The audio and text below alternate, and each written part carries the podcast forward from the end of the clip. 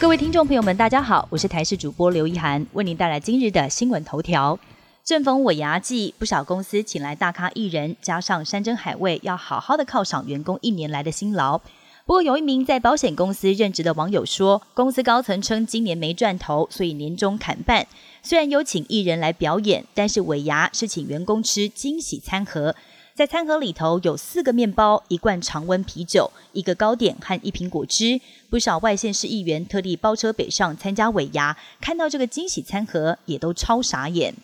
一名国外网友分享，拿了一只发光投影玩具熊陪伴七个月大的宝宝入睡，没有想到睡到半夜，宝宝放声大哭，竟然是被玩具熊给烫伤了，几乎烫到整个手掌都起水泡，研判是二度烫伤。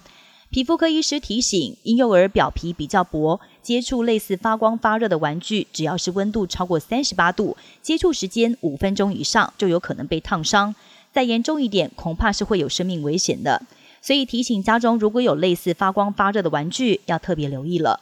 今年冬天最后一批乌鱼抵达彰化县西乡温仔港。渔民今天早上杀鱼取卵，现杀现卖，吸引大批民众前来抢购。乌鱼卵以及乌鱼标的价格持平，不过乌鱼壳大降价，小尾一尾只要五十元，大尾一尾每台斤只要八十元，价格都直接腰斩。渔民说，接下来东北季风要增强了，他们也不会再出海，所以这批乌鱼算是今冬最后一批。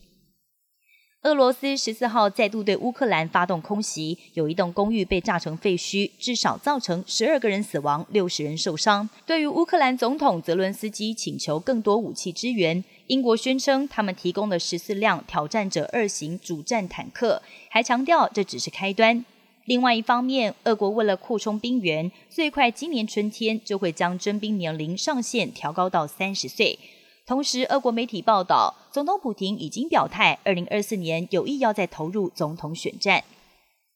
尼泊尔今天发生了民航坠机的重大空难。今天上午，有一架尼泊尔雪人航空公司的国内线班机从首都加德满都飞往第二大城博克拉，在快降落时突然失控坠毁在机场附近。